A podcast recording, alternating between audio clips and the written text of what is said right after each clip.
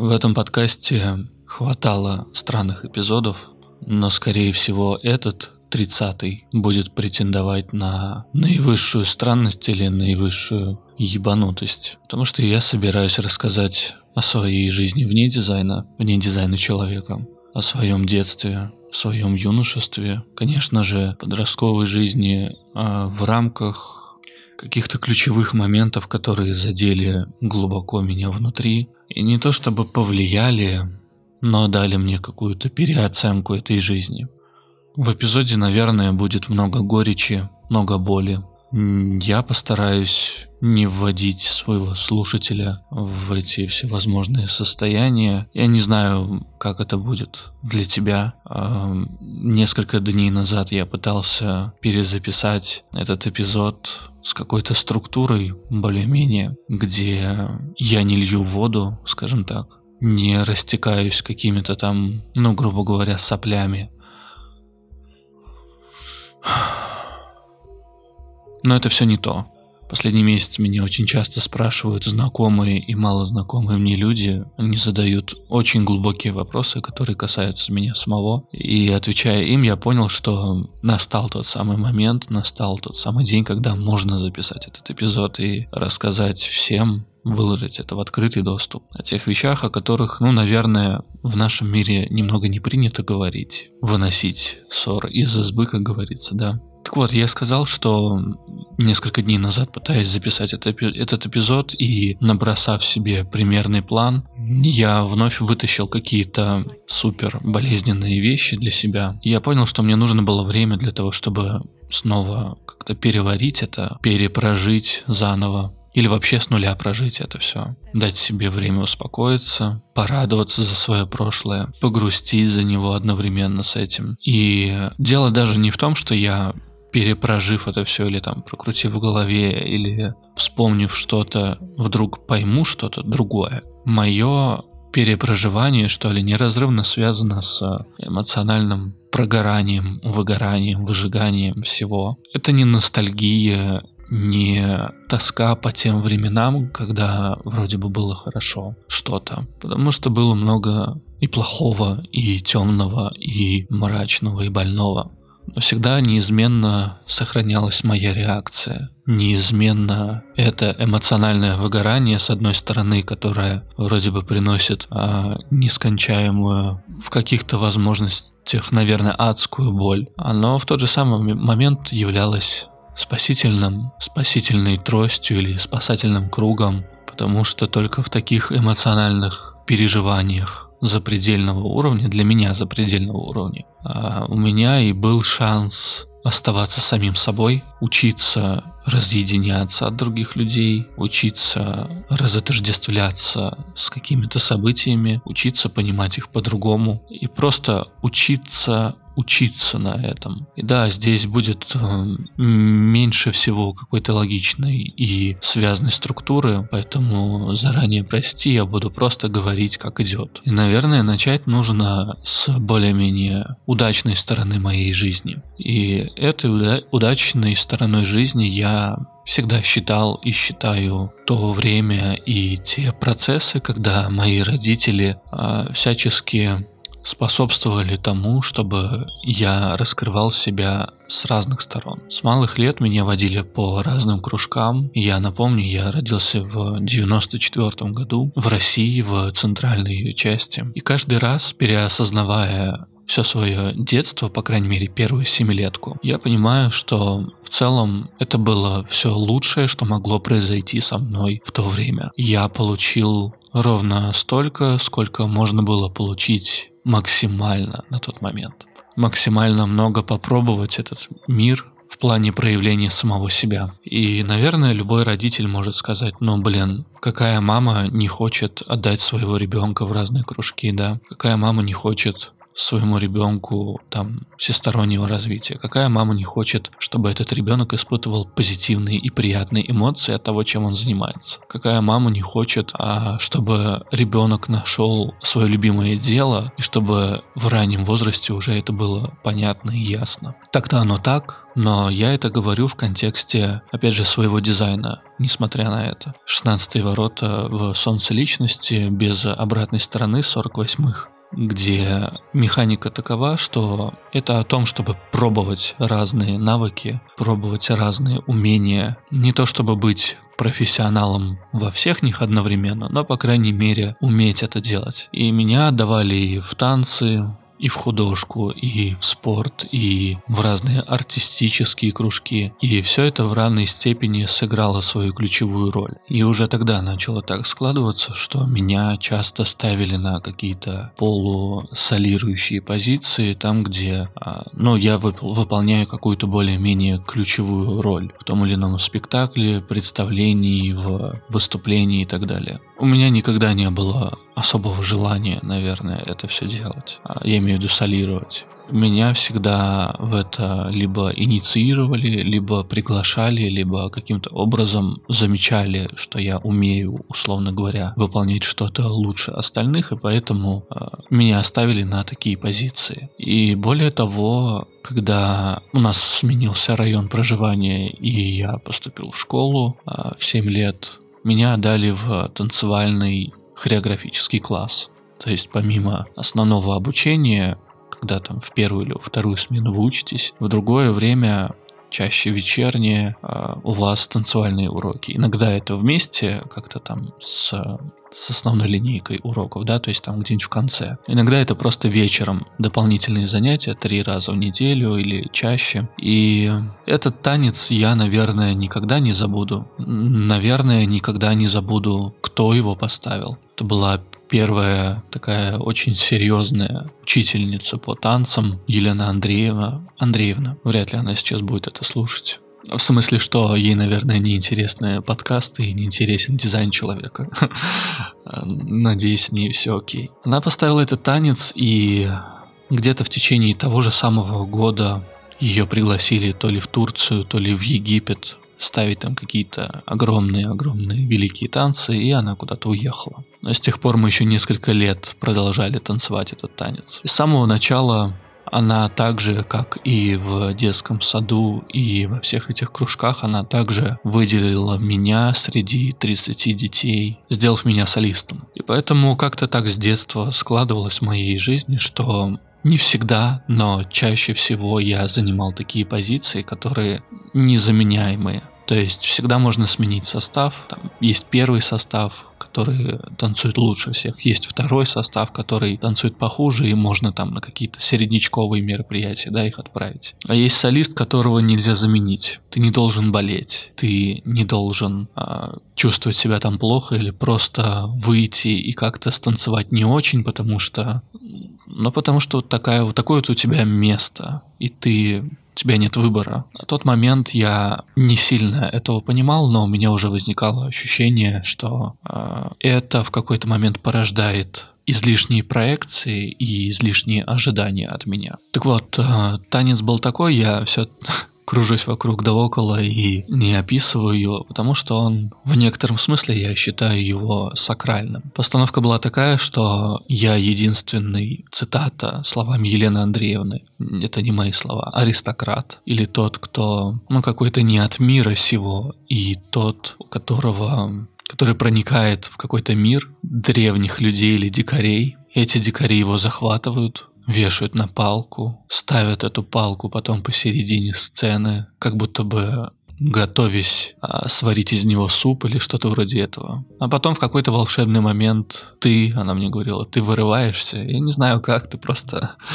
ты просто должен это сделать каким-то образом ты вырываешься, и потом тот танец, который танцуешь ты, начинают танцевать все. А потом мы змейкой просто уходим за горизонт, где я как бы в, в главе, а все остальные идут хвостом. А это были, к слову говоря, самые яркие костюмы за все 9 лет моего обучения в школе в танцевальном классе. Самые яркие костюмы, потому что и человек, который занимался пошивом этих костюмов, был тоже необычный весьма. И я не знаю, может быть, это как-то связано было с финансами школы или что-то вроде этого. Но суть такова, что был такой очень яркий вход в другую семилетку моей жизни. А у меня был такой костюм бело-голубой с какими-то шароварами, то есть любое движение рукой, ногой, это всегда какой-то, эм, как это правильно назвать? Ну, в общем, висящие элементы на этой одежде, они как бы а,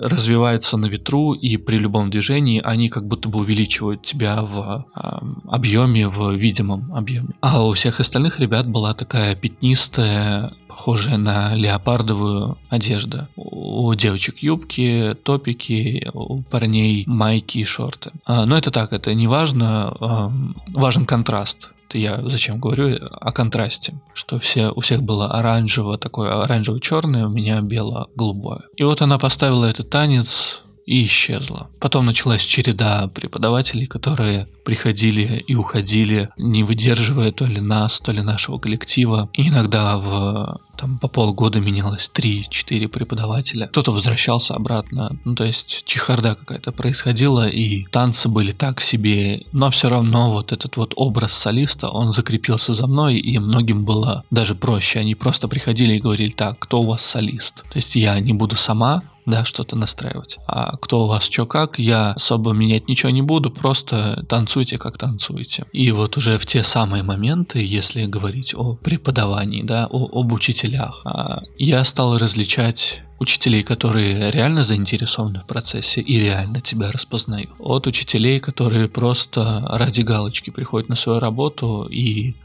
кроме того, чтобы просто отработать и получить свои деньги, они не занимаются ничем. Но это не было той горечью проектора, о любят говорить среди дизайна человека, того, что ну вот ты меня не признаешь, да, не, не уделяешь там какое-то мне внимание или еще что-то, это э, совершенно не об этом. Первое мое знакомство с чувством горечи произошло на самом деле гораздо раньше. Это было в детском саду, мне было, наверное, года 4, может быть, может быть 3. Нет, наверное, 4-5, где-то так. И этот момент был связан с одной девочкой, которая мне нравилась, скажем так. А я нравился ей. Но один из дней, когда была какая-то стандартная уборка в детском саду, все дети должны были переместиться в район раздевалки, сесть э, возле своих шкаф шкафчиков и как-то там чем-то заниматься какое-то время, пока уборщица моет пол. И я уже тогда э, занял такую позицию, я просто встал в дверной проем, мне всегда было как-то комфортнее и удобнее стоять по, подальше от всех остальных, потому что они чем-то занимаются, какой-то шум, гам, постоянно друг друга теребят, там еще что-то. Мне уже тогда это не нравилось. И я просто встал в этот дверной проем,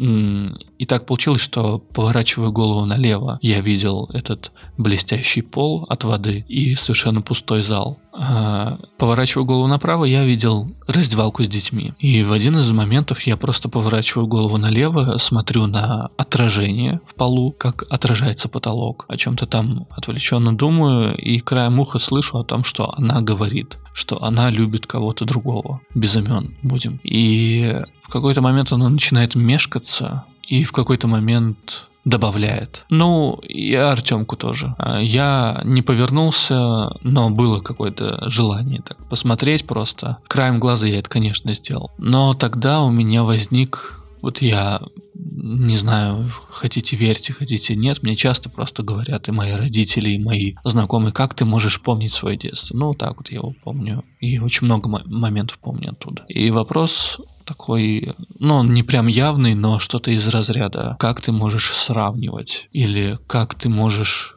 говорить, что и вот это вот еще, и вот этого, а может быть еще и вот этого. То есть это был первый звонок, когда я почувствовал, что меня в чем-то отодвигают. И да, я понимаю, что на это можно навесить, ну, миллиарды просто проекций, рассказать о том, что, а, не знаю, я ЧСВ, или я там а, всегда желал к себе внимания, или там еще что-то. Нет, это абсолютно не об этом. Я всегда был крайне тихим, а, крайне нежелательным не желал никогда внимания для себя, но в те моменты, когда если вдруг меня где-то как-то вспоминают, употребляют или что-то говорят обо мне, и это обязательно какое-то принижение или отодвигание меня, скажем так, на какие-то второстепенные роли, у меня все это вызывало недоумение в детстве. И это недоумение не было связано с тем, что «ах, я вот сейчас пойду там с тобой разбираться, как ты могла там э, меня поставить ниже». Нет, это недоумение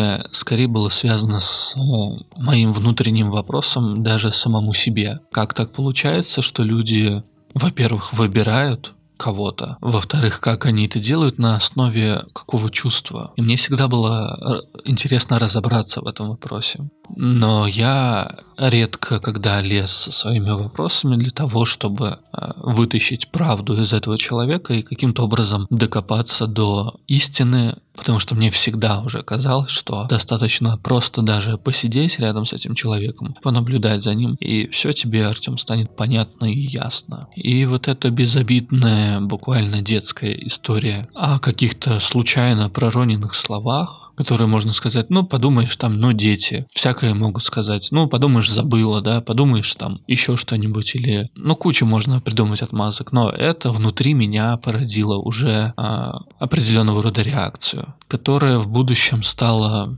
наслаиваться, как мне кажется, как снежный ком, потому что мы все взрослеем, мы все становимся умнее, в тот же самый момент мы становимся более хитрыми и более манипулирующими друг другом. И во вторую семилетку, то есть мы снова перемещаемся в тот момент, у меня уже тогда было внутреннее ощущение вот этого фундамента, что где-то меня отодвигают и не обращают на меня реального внимания, а где-то человек полностью э, доверяет нашему с ним взаимодействию, назовем это так. И по этой же самой причине я и выделил Елену Андреевну, потому что э, на самом деле без особого взаимодействия с ней она как будто бы уже прочитала меня. И это тот редкий случай тех людей, которые просто появлялись в моей жизни на какое-то время и исчезали таким же образом, так же быстро и так же молниеносно. А все остальное время приходилось иметь дело с теми людьми, которые где-то не замечают то, что ты делаешь, где-то принижают, где-то и вовсе могут забыть о тебе.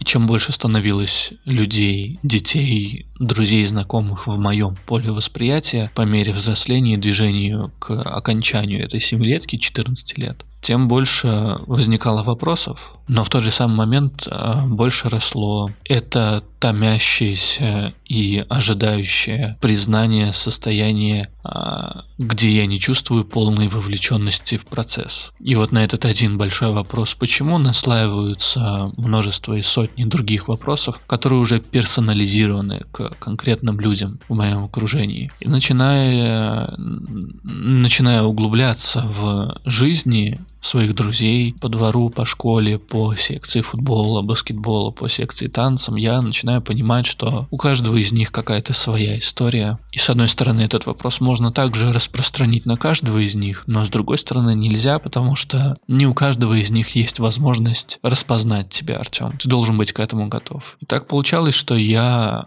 меня этому никто никогда не учил. Я сам себя почему-то готовил всегда к тому, что у меня будет очень много людей в поле моего окружения. Но либо будут единицы, либо будет крайне много тех, кто сможет меня принять или кого реально смогу принять я и открыться этим людям. И у нас может что-то получиться, нечто большее, чем просто дружба, чем просто какие-то отношения.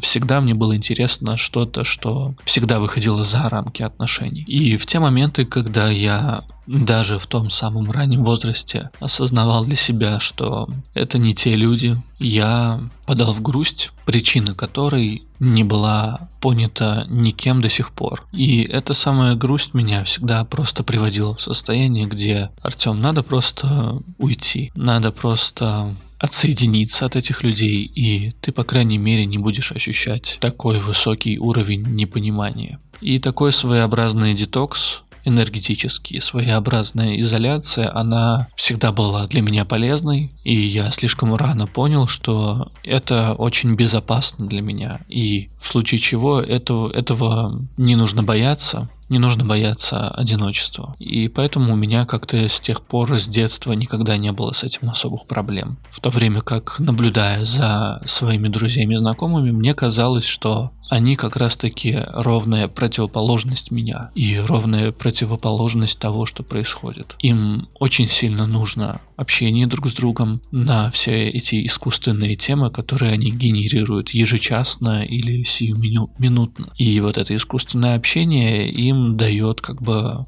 некую подпитку, что ли, и они чувствуют себя более спокойными. Но это все равно так или иначе социальная а, сторона этого процесса, где есть вроде бы семья, внутри которой ты существуешь, и широкий круг семьи, в том числе родственники, и есть какой-то остальной мир, куда ты выходишь каждый день, но потом в случае чего ты можешь вернуться назад, правильно? И даже если ты на, в этом внешнем мире чувствуешь какое-то непризнание, неприятие и отторжение, то с тобой все будет окей дома. Но не все так просто. Не все так просто, потому что мне пришлось столкнуться с предательством там, где я не ожидал. Эта история мало известна кому, если вообще известна. И это, это запредельный удар по мне в 7 или 8 лет, сейчас точно не вспомню, который заложил начало моего глубокого изучения людей, изучения в поиске истинной причины их поступков истинного их внутреннего состояния и распознания лжи. Это история о том, как из моей семьи были украдены деньги. И на тот момент нулевых это, ну, более-менее существенная сумма, которую время от времени не досчитывалась мама. У себя там где-то она это считала. Я никогда в это не лез и не лезу и не собираюсь. Но я краем уха узнавал об этом, что что-то идет не так. Мы много раз поднимали эту тему внутри семьи, а, в разных ее контекстах, по-разному, пытаясь как-то пересмотреть ее, пере, перепрожить, возможно, всем, потому что это было общим ударом. Ибо в тот самый момент, когда стали пропадать материальные средства, подозрения стали падать на всех. В первую очередь, конечно же, на отца, а потом на меня. Ну, потому что явно бабуля, которая приходила, ей это не надо было, а так чисто логически можно догадаться, да, кому же нужны деньги. И у меня не было и нету до сих пор никакой обиды на родителей за это, потому что, ну, это был какой-то единичный момент. То есть на меня не было постоянного давления. Меня не терроризировали этими вопросами, ты это или не ты. Это был единичный случай, когда я просто ответил нет, и все как бы от меня, грубо говоря, отстали. Но я знаю, что после этого типа давления на меня у родителей остался осадок, что они как бы усомнились во мне, что они как-то напрягли меня, что ли, своим неверием и желанием найти истинную причину, да, пропажи денег. Моя обида была связана с другим человеком, абсолютно другим, тем самым, который это все и сделал. И вот я уже не знаю, на протяжении скольких минут я пытаюсь об этом сказать. Все не могу. Это была моя близкая сестра. Не родная, у меня нет родных сестер. Близкая, которая старше была почти в два раза на тот момент. И приходила время от времени ко мне, якобы со мной играть.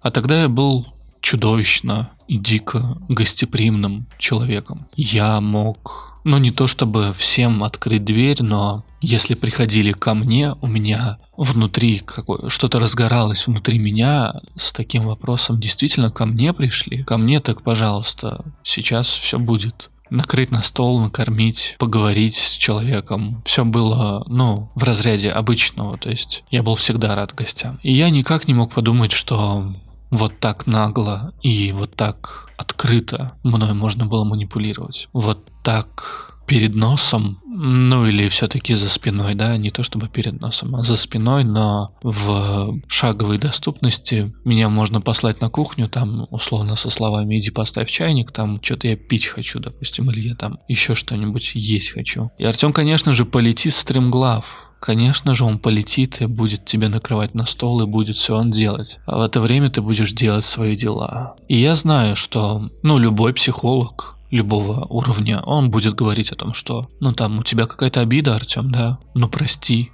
ну отпусти, давай проработаем, проговорись, и все будет окей. Я все это пробовал делать. Я пробовал все это делать по-разному, но с тех пор со мной так никто не поговорил. Я говорю лично о ней, я говорю лично о ее родителях. А всегда ко мне было такое отношение, типа, ну что с ним говорить? Ну он же пиздюк. Он же ничего не понимает. Он же, да, он забудет, все окей. А эта обида, как впоследствии я уже выяснил, познакомившись с дизайном и с проекторской темой, я понял, что я слишком рано вкусил этой манипуляции мной. И ровно с тех пор в моем доме уже было гораздо меньше детей и людей, и друзей. Ровно с тех пор я уже стал выстраивать баррикады и не позволять вообще никому пользоваться чем-то моим, что-то брать у меня без спроса и все в таком духе.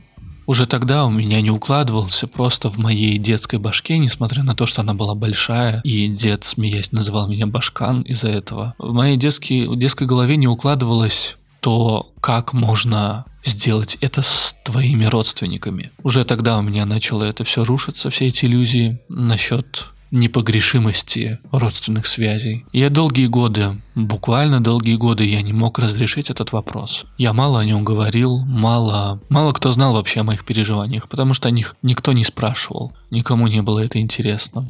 С одной стороны, может быть понятно почему, наверное, никто не хотел из чувств, что не надо ранить его еще раз, чтобы вспоминать эти вещи, да, но я внутри помню очень хорошо и помню до сих пор, раз я об этом говорю в свои 26. Я хотел об этом поговорить тогда, и я хотел очень дол- долгое время просто чистого человеческого отношения я не хотел извинений, я не хотел слез и ну прости там еще что-то. Я в этом не видел ни капли правды и истины. Мне всегда было просто интересно, как ты можешь, как ты можешь так думать как ты можешь так поступать? Откуда в тебе это? И я считаю, на мой взгляд, справедливо, что именно тот самый момент, почему я вообще это все говорю, да, и как, как это связано с горечью проекторской. Уже в тот самый момент, 7-8 лет, я рано для себя понял, что тебе могут улыбаться, тебе могут говорить и проявлять очень явный и вроде бы кажется, что неподдельный интерес, что они заинтересованы в тебе, что э, с тобой действительно интересно играть или чем бы то ни было заниматься, что эти люди действительно там нуждаются в кружке чая и им только это нужно. Я слишком рано это понял. Я слишком рано понял, что в словах людей всегда есть есть двойное дно. Но я никогда не позволял себе этого. Я никогда не стремился врать, никогда не стремился скрывать свои истинные намерения. И это, наверное, все к той же теме предыдущего 29 эпизода и всех тех людей, кто говорит, что э, твой мир это зеркало, что все, что с тобой происходит, это лишь потому, что ты такой. Off, ребята, я не верю в это. Я не верю, что я в 5, в 3 года, в 7 лет, в те моменты, когда меня отвергали, отрицали, когда за моей спиной всегда говорили плохо, из зависти или еще из-за чего-то, что я там чей-то любимчик, условно говоря, того или иного препода, или что у меня получается что-то лучше, чем у остальных. Я не верю, что все это мое отражение. Оно никогда им не было, никогда им не будет являться. Ну ладно, и я так давно на самом деле хотел уже об этом всем поговорить, но говорить о том, что я реально чувствую. Но буквально все в моей жизни этому препятствовало. У меня уже в 16 или 17 лет было желание завести блог, но правда оказалась никому не нужной. По разным причинам. Опять же, та же самая причина, что не надо вытаскивать ссор из избы, никто не должен ничего знать. Или, как говорили одни из моих девушек, с которыми я был в отношениях, что ты что, ненормальный? Типа, надо наоборот всячески демонстрировать и показывать только положительное и только хорошее в своей жизни. Если надо даже одевать маску, но ни в коем случае не говори о том, что у тебя болит, иначе ты будешь казаться слабым, иначе ты будешь, ну, просто каким-то не таким, и люди от тебя отвернутся как-то я уже быстро переметнулся на другую семилетку, да, с 14 до 21 года. И все-таки по мере уже моего взросления и зна знакомства с этим миром на уже другом уровне, а, как уже в 25 эпизоде я говорил, что вся эта эзотерическая литература, психологическая, биологическая, там, физическая, всякая разная, религиозная в том числе, как она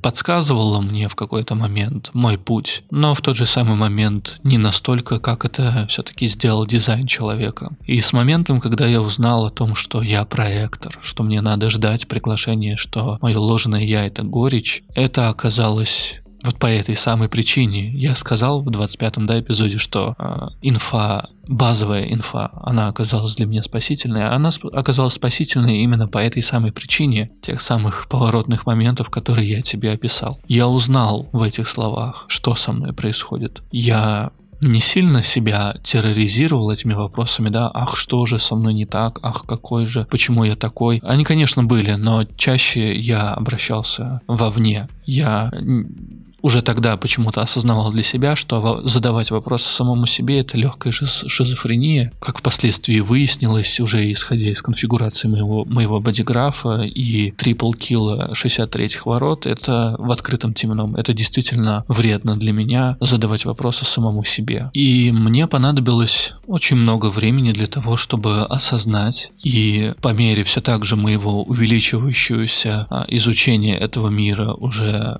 на ином уровне, а, поступив в универ, там, сменив школу на лицей сначала, поступив потом в универ, я начал видеть и понимать, потом уже сменив город, я начал понимать, что действительного механизма признания любого проекта в нашем мире просто не существует. И я также сталкивался и с другими проекторами, селезеночного типа, G ментальными, самыми разными, и другими эмоциональными, в том числе, конечно, других профилей. И у всех них я видел только одно сходство также с самим собой. Да, это то, что стратегия типа ждать приглашения и ждать успеха, когда тебя признают, а, не материального, ни в коем случае не гомогенизированного успеха, а твой внутренний успех, который только тебе известен. Больше никто о нем не знает, поверь. Это, э, это реальный, реальный ключ. Это реальный инструмент. Но если ты хочешь хоть каким-то образом развиваться в этом мире, хоть каким-то образом становиться в нем хоть кем-то,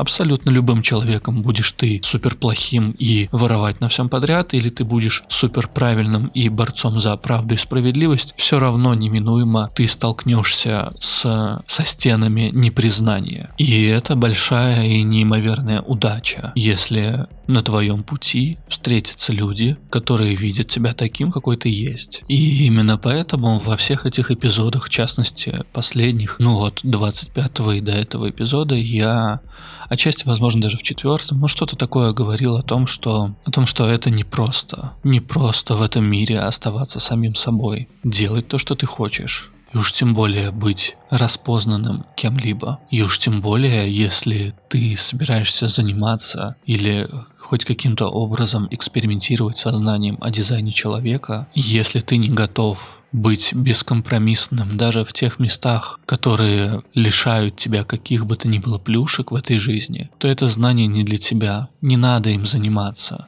Не надо на каждом углу, везде и всюду распространять о том, что дизайн человека – это спасительный, спасительная таблетка для любого человека. Это не так, потому что многие люди боятся одиночества. Они боятся осознавать это одиночество. И это также я понял очень рано что я всегда один. Даже когда вокруг меня танцуют 30 ребят в яркой одежде, даже когда мы вместе играем в одной баскетбольной команде и выигрываем какие-то места, даже когда мы забиваем голы в ворота принципиального соперника. Я занимался два года футболом и несколько лет баскетболом. Даже когда мы вместе со, своим, со своей командой легкоатлетов побеждаем там какую-то школу или еще что-то, побеждаем на конкурсе, фотографий, рисунков. Перемещаемся в более взрослую жизнь и там побеждаем в чем-то. Бурная деятельность, бурная жизнь может происходить вокруг тебя постоянно, но можно оставаться в этом всем одиноким.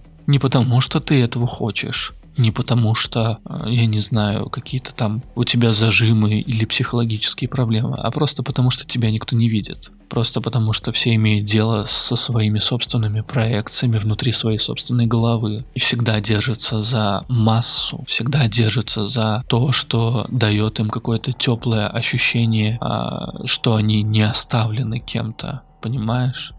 А в моем случае всегда больнее и всегда сложнее и труднее было выходить из тех коллективов, где наслоение вот этой искусственной доброты, искусственного, искусственной игры в друзей и подруг, оно давало самые болезненные ощущения. Особенно, когда ты сам начинаешь в это верить. И поэтому по мере моего движения от человека к человеку я также выработал уже давно в эту третью семилетку, что вступая в любые отношения с любым человеком, тебе важно задолго до этого быть центрированным внутри себя, быть а, наедине со своей болью, возможно, со своей горечью, возможно, и с тем же самым успехом с обратной стороны. Для любого другого типа также с той же самой подписью это все имеет значение, конечно же. А тебе важно быть с этим и не, не отпускать это из виду, потому что если ты м, забудешь об этом на время, и зайдешь в какие-то отношения, то, скорее всего, а, тебе будет трудно уже выйти из этого, либо ты не сможешь понять, где же все-таки настоящее взаимодействие между вами, а где ложное. Будучи в ВУЗе, я это понял для себя еще четче, еще яснее, потому что там началась совершенно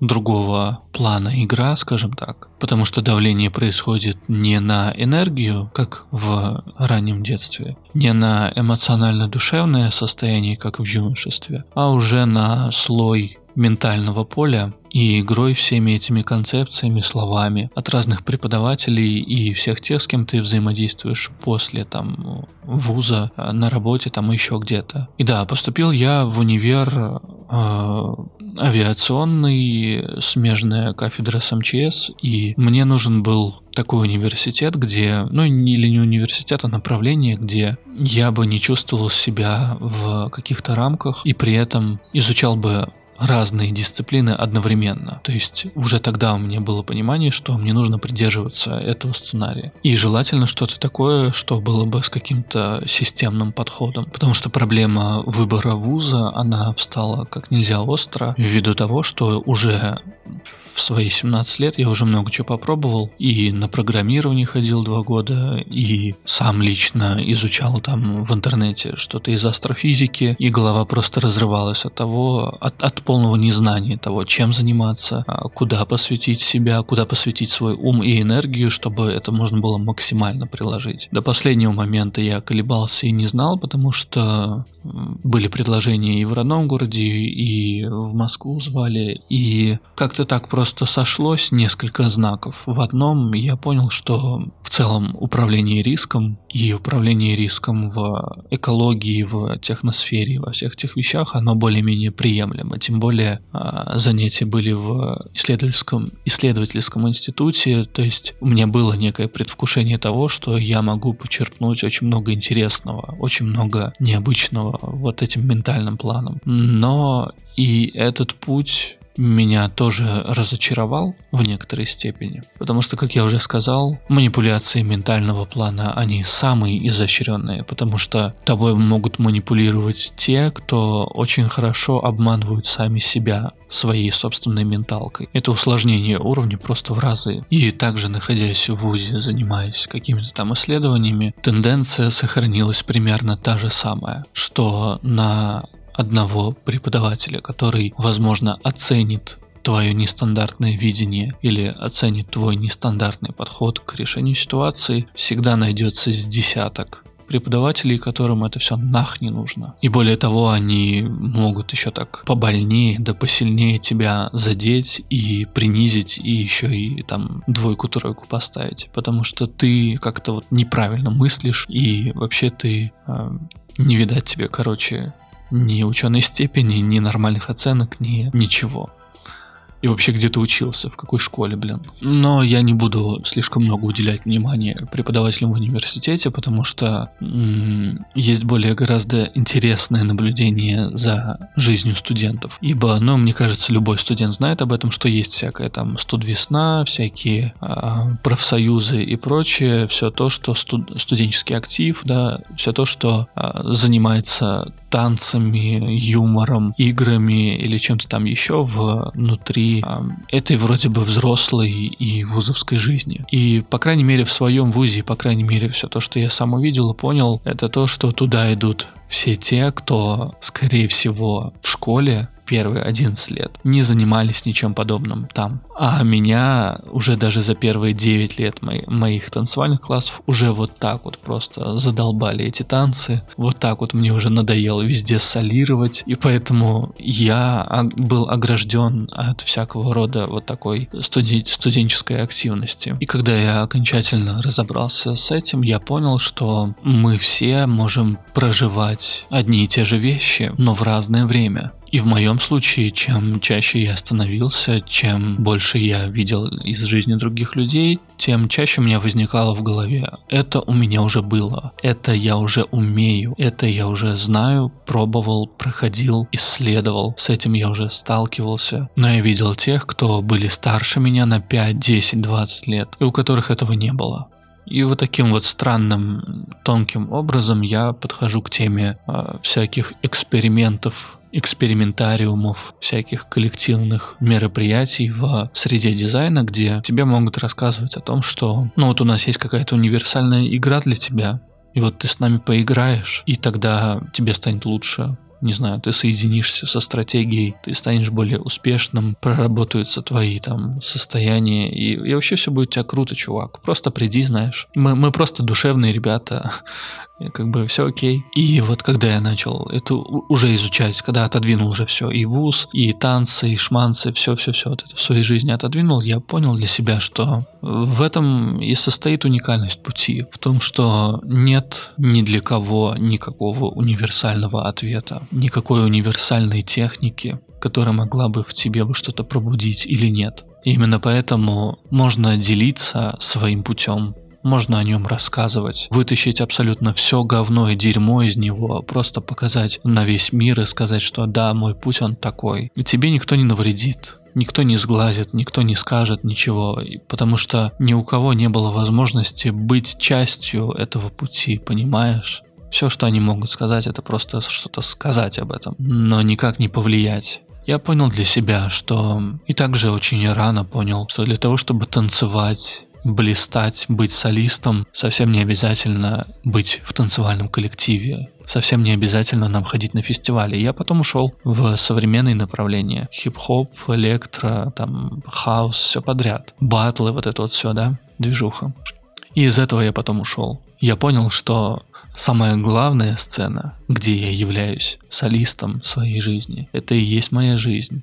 Это и есть моя сцена. И лично для себя я понял, что если только стараться на сцене, а потом, выйдя со сцены, так выдохнуть и просто жить каким-то, я не знаю, таким расхлябанным образом жизни и не находить танец в своих повседневных движениях, тогда я не буду самим собой. Я также рано узнал об этом всем, что не всегда обязательно танцевать и как-то батлить на какую-то публику. Для того, чтобы овладеть какой-то техникой какого-то танца, совершенно не обязательно м- повторять какие-то движения. Иногда танцем может быть просто элементарное вставание с кровати, с правой, с левой ноги. Хочешь на руках вставай там, я не знаю. Все это очень важно. Как ты берешь кружку, как ты открываешь дверь, как ты спускаешься по лестнице, как ты делаешь шаги на улице. Идешь ты с пятки на носок, с носка на пятку, идешь ты наискосок, спиной вперед. Да, это, возможно, никто не увидит. Да, никто не поаплодирует этому, не вручит тебе медаль и не скажет, ты победил в этом батле, или ты, твой коллектив э, в этом фестивале, вы стали лучшими, и мы вам даем грамоту. А вашему преподавателю даем премию. Вся сцена моя развивается просто в моей жизни. Как и ровно та же самая история с подкастами, ни в коем случае не принижая значимости всех тех, кто был или не был э, в эпизодах, всех тех, кто поддерживал или не поддерживал, ругался на меня или выражал благодарность за то, что я делаю. Я продолжаю делать то, что я хочу делать и в чем я вижу смысл и как мне интересно себя раскрывать. Увидит это кто-то, распознает это, ну значит увидит и распознает прекрасно. Не увидит, не распознает. Ничего страшного. От этого я не перестану быть собой. Да, будет немного грустно, немного больно, обидно, может быть, в чем-то. У меня мой тип мотивации и надежда, и самое простое быстрое замещение происходит на гармоничную пятую мотивацию вины. И также, несмотря на мое знание об этом. Узнал я о мотивации не в тот момент, когда узнал о дизайне, задолго. В- вернее, после. Но задолго до этого, вот тем самым путем моего собственного изучения и ощупывания людей в своей жизни на предмет доверия, на предмет их лживости или искренности натуры, а также, конечно же, на предмет их собственного признания того, что я делаю, я уже тогда понимал для себя, что вина оказывает разрушающее воздействие на мою жизнь. И лично на меня, на мой мозг, на мою эмоциональность, на мое творчество, на мой голос, на все-все-все в моей жизни. Гораздо хуже, когда эту вину начинаешь воспринимать близко к сердцу, а она иногда может проникать даже через какие-то советы и рекомендации, которые хочет тебе дать тот или иной человек, чтобы исправить то, что ты делаешь. И вот моей жизни наступали такие моменты, когда я не замечал и такой тонкой манипуляции, что потом впоследствии приводило меня в состояние, где я сам начинал себя винить за что-то. Винить за то, что я вступил в отношения с тем или иным человеком, с той или иной девушкой, за то, что я подружился с тем или иным человеком, за то, что я пошел туда-то или туда-то, переехал, сделал или не сделал что-то. Знаешь, у меня всегда было знание. Всегда было знание внутри, кто я, что я могу сделать и каков мой путь. Часто даже в том же самом детстве я просто лежал ночами, смотря в потолок, ни о чем не думая. Ко мне уже тогда приходили необъяснимые тогда вообще моему детскому уму состояния, где я четко вижу и чувствую, что со мной будет через 10 лет, через 20 30 и даже 50. Я не стремился и не стремлюсь это объяснять сейчас и тогда. Но знаешь, это ощущение всегда мне помогало внутри. Всегда помогало мне оставаться с собой, несмотря ни на что, несмотря на то, что я не энергетический тип, несмотря на то, что я весь такой чувствительный ко всякой херне от других и ранимый. Мое внутреннее знание того, что это пройдет, что когда-нибудь мне повезет еще раз, и когда-нибудь я все-таки встречу своего человека, оно просто давало мне бесконечное количество сил. Когда же я уходил от этого ощущения, я терял свою силу. И я не хочу ни с каким укором, ни с какими-то там негативным отношением к этим людям, но я часто сталкиваюсь с тем, что многие люди из дизайна, там, из эзотерики и прочего, говорят о внутреннем знании, но все идентифицируют его по-разному, отождествляют, черпают его и буквально называют разные противоположные вещи порой. Так вот, для меня знанием было то самое неподдельное и незамещенное состояние, когда мне известно, что будет. Даже известно, что будет очень больно, что будет очень много стен непонимания. Но это знание центрировало. Это знание возвращало меня в самого себя, свое тело. Но оно не было связано с дизайном человека. Оно не было связано со знанием информации о том, что у меня все три канала индивидуальные. Оно не было подкреплено никакой информацией о том, что, я не знаю, там какие-то дальние планеты там встали в, как, в тот или иной знак, в то или иное созвездие, или что та или иная неподвижная звезда активировала мне что-то в карте, понимаешь? Я всегда во всех своих изучениях, вот я говорил, да, о том, что я изучал разные, я же не сказал самого главного. Не знаю, слышал ты это или нет в 25-м и в этом эпизоде. Я никогда не изучал что-то, что уже не было внутри меня, не было внутри меня четко и ясно. Только когда я обнаруживал внутри себя техники сновидения, я попадал на Карлоса Кастанеду в 15 лет. Находил, опа, м, прикольно, здорово, есть, классно. Я нашел это сам. Только когда я обнаружил многовариативную вселенную, я притронулся к трансерфингу реальности, но не наоборот. Только когда я вернулся к своей собственной боли, к своим собственным эмоциональным переживаниям и собственному уникальному пути, я взялся за дизайн человека. Только когда я понял, что нечего в суе употребе, употреблять про любые всевышние силы я обратился к религии. Я не искал ни в каком из вида знания, в кавычках знания, на самом деле это просто информация. Я не искал в них таблетки, не искал панацеи, та, которая меня спасет. Я всегда доверял только своему собственному знанию. И если мое внутреннее знание ведет меня к какому-то источнику информации извне, то я доверяю этому источнику информации. Но если нет, то я отодвигаю это все не впускаю. Так же было и в школе с любым предметом, который я изучал. Так же было в университете с работой, спортом, с танцами, со всем-всем-всем остальным. Как этого достичь? можно ли это достичь. Я не знаю, наверное нет, потому что это мой путь. Я вполне понимаю все те цитаты многих-многих пабликов и многих-многих учителей и прочих всяких там достигаторов, о чем они говорят. Все это правильно очень. И все, о чем они говорят, иногда даже самое запредельно сумасшедшее, но все так же существует. Но все это априори не может подойти всем. И еще я вспомнил только что, что постоянное стаскивание меня, моей мотивации в чувство вины, это отнюдь не один лишь способ внешнего мира через семью, друзей, знакомых как-то повлиять. Другой очень болезненный и сильный удар приходится на ту самую сторону знания, где этому, этому внутреннему ощущению ставят какие-то преграды и пытаясь убедить тебя в том, что ты не можешь это знать, потому что ты слишком маленький, либо слишком неопытный, либо то, либо это, пятое, десятое.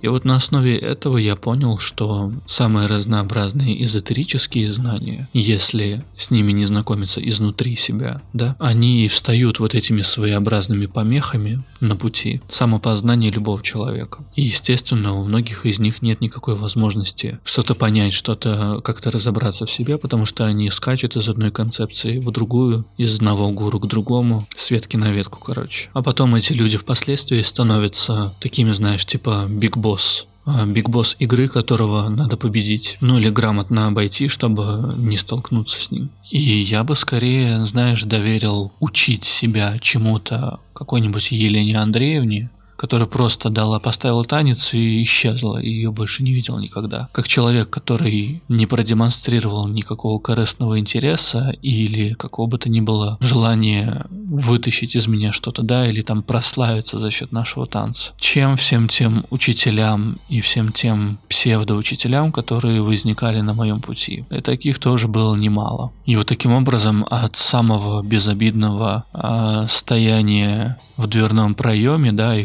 краем уха услышав что-то отрицающее тебя через недопонимание одноклассников, через неприятие всяких сокомандников, через продвижение в уровне ментального манипулирования тобой, твоей когниции, скажем так. Мы продвигаемся в ту область, где, оказывается, также существовало всегда и долгое время тайна также было манипулируемо. То самое внутреннее знание, которое было во мне. И время от времени были и возникали те люди, которые появлялись на, мо- на моем пути и говорили, ты такой особенный, у тебя там это, это, это, ну, в общем, попадали в цель. Не буду говорить конкретно, что мне говорили и как мне говорили. Но эти люди были чертовски точны, чертовски попадая в цель, Особенно в тех местах, где, ну, блин, знаешь, я тебя так понимаю, тебя никто не принимает, тебе так трудно жить, я, я, я сам такой же, знаешь.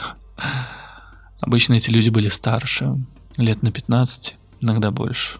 И я думаю, все те ребята, кто, ну, так или иначе сталкивался с тем или иным менторством в своей жизни, они понимают, о чем я говорю. И Подобного рода отношения я считаю наивысшим способом манипулирования мной, в частности, раз уж мы говорим обо мне и откровенничаемся сегодня, вытаскиваем все говно.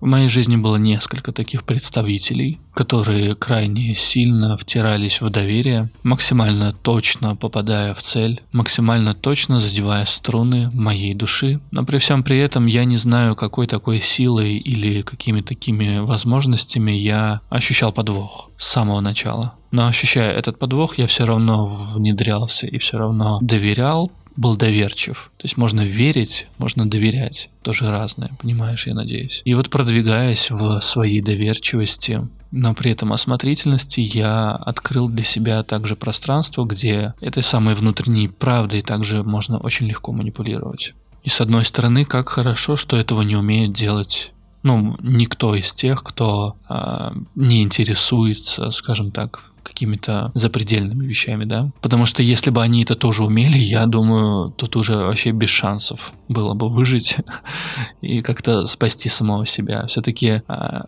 значительным спасением является тот самый момент, что большинство людей не интересуется ничем, выходящим за рамки быта вот так скажем. Без принижения я как бы... Это прекрасно, знаешь. Иногда я даже, да, даже мечтал, ладно, еще одну тайну открою. Я мечтал даже какое-то время забыть об этом всем, не чувствовать всяких таких вещей, не быть чувствительным к другим людям, не проникать так сильно в их источник боли боли внутренней, аж закашлялся. И в какой-то мере я даже завидовал всем тем, кто меня не понимает, потому что я видел, что они при этом да, находясь во лжи, находясь в искусственной иллюзорной жизни, где они друг с другом обмениваются масками, у них все относительно спокойно. У них нет таких сильных потрясений в их состояниях. И, блин, все круто у них. И сталкиваясь с теми, кто манипулирует это внутренней правдой, у меня также были, конечно же, иллюзии о том, что, ну, здесь-то, наверное, есть нормальные люди, но вот в этой-то области наверняка а, люди не такие мелочные, не такие алчные, и здесь я могу найти, может быть, кого-то, кто с, с кем я могу идти просто по жизни, да, вместе. Меньше всего на свете я хотел бы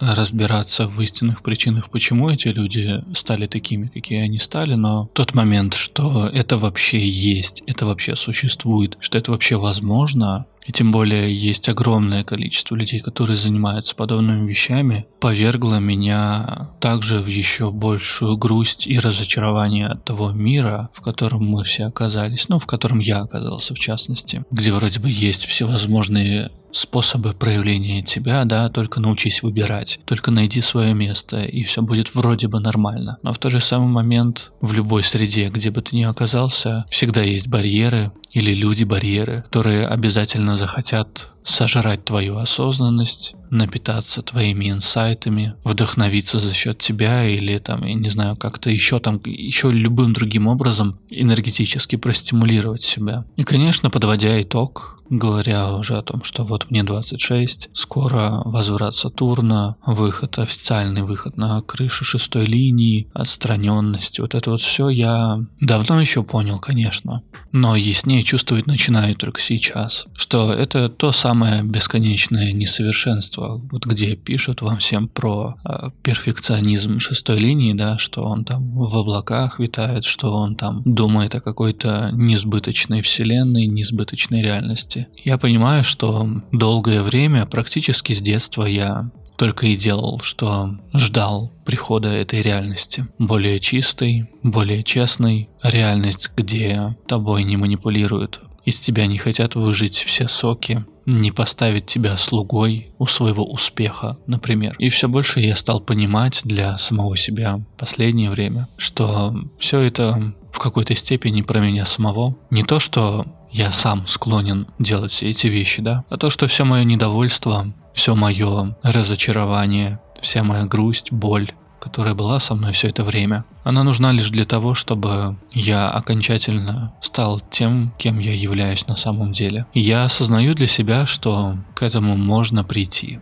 И обычно говорят об этом, что есть разница между твоими словами и твоими действиями, вроде бы, да. Но я не могу такое сказать про себя. То есть у меня нет такого, что я лицемерил всю свою жизнь, всегда говорил только о какой-то идеальном мироощущении, а сам, значит, э, творил какие-то темные дела. Но при этом у меня все равно есть это чувство, что чего-то не хватает во мне. Да, я вижу несовершенство, да, я сам сталкиваюсь с ним, попутно всегда, конечно же, стремясь явить совершенство через самого себя. Но как будто бы у меня нет всех инструментов, что ли, для этого.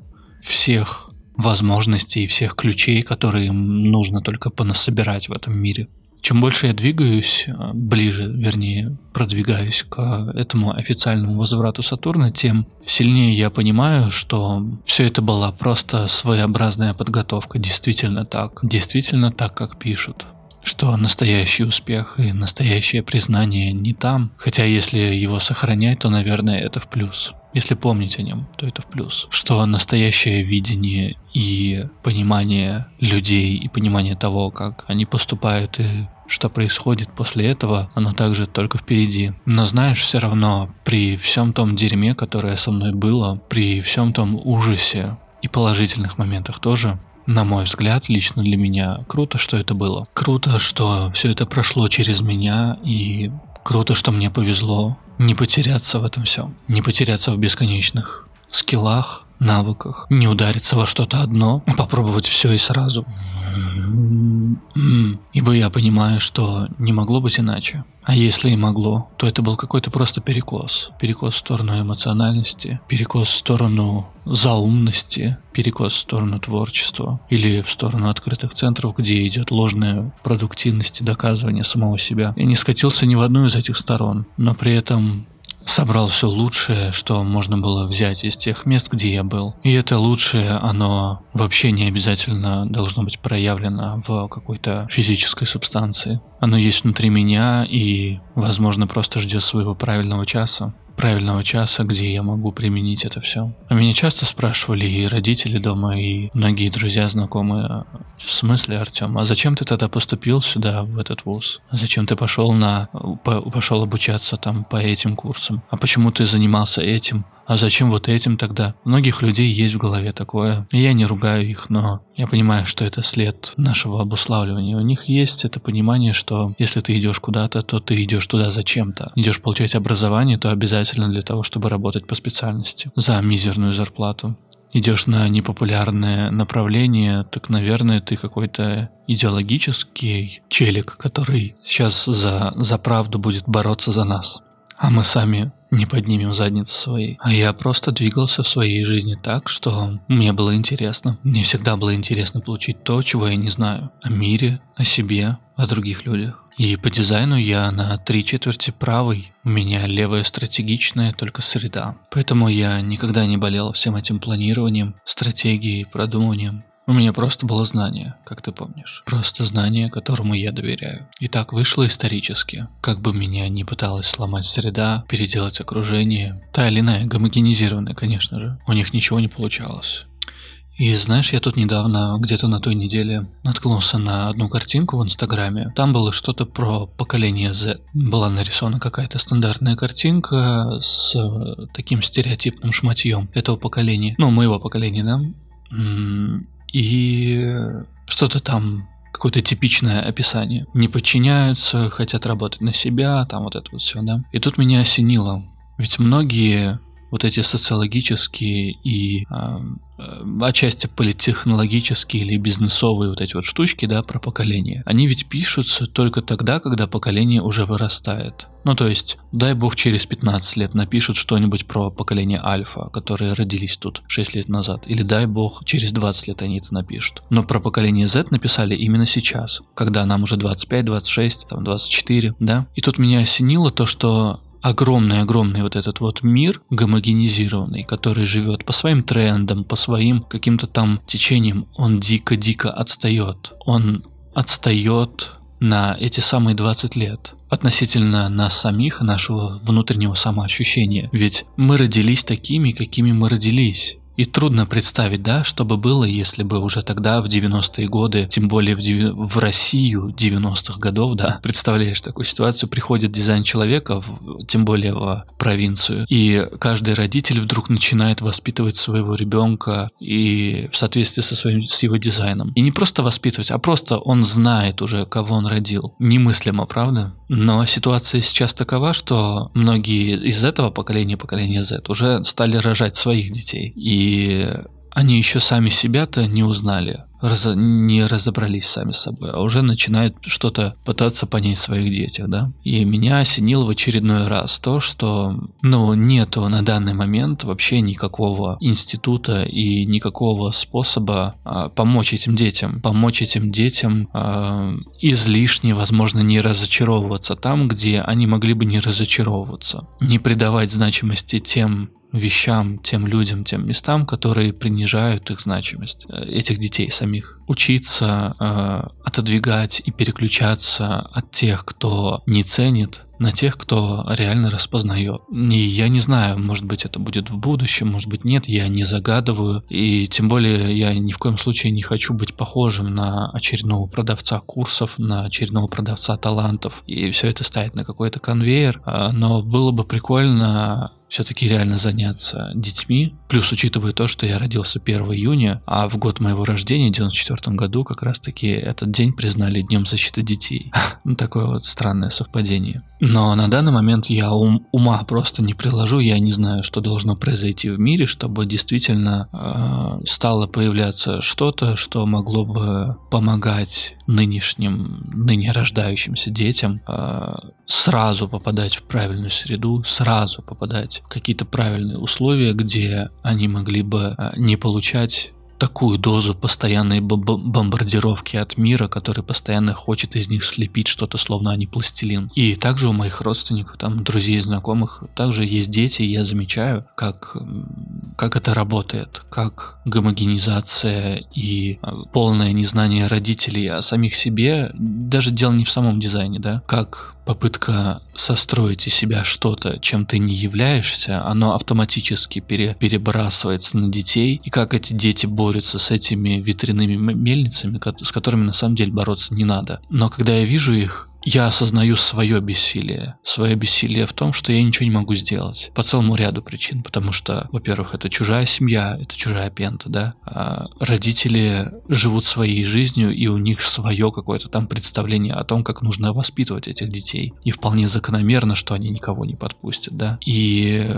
Но при этом, знаешь, я очень часто сталкиваюсь так, что, не знаю, у меня получается ладить с детьми, офигенно ладить с ними, и а, самыми маленькими, маленькими в том числе. Но э, и, и это не обязательно там проявляется, да, в чем-то, в какой-то деятельности, да, там я играю с ними. Нет. Буквально на той неделе я просто зашел в пекарню, там э, сидел ребенок маленький, который там что-то недоволен был своей мамой, какой она там ему пирожок дала или еще что-то. А я просто стоял в очереди, смотрел и в какой-то момент он начал просто смотреть на меня, и у него перестали литься слезы, он перестал плакать, и я просто улыбнулся ему. Но в тот же момент мне было невероятно грустно за него, что я ничем не могу ему помочь. И я был вынужден просто взять э, продукты, которые я купил, положить их в пакет и выйти и уйти. И я уверен, в жизни многих людей, многих, возможно, проекторов и многих других типов происходят подобные явления, когда они видят что-то, и они ничего не могут с этим сделать. Тут даже дело не обязательно там о каких-то глобальных процессах, да, войны бесконечные, какие-то там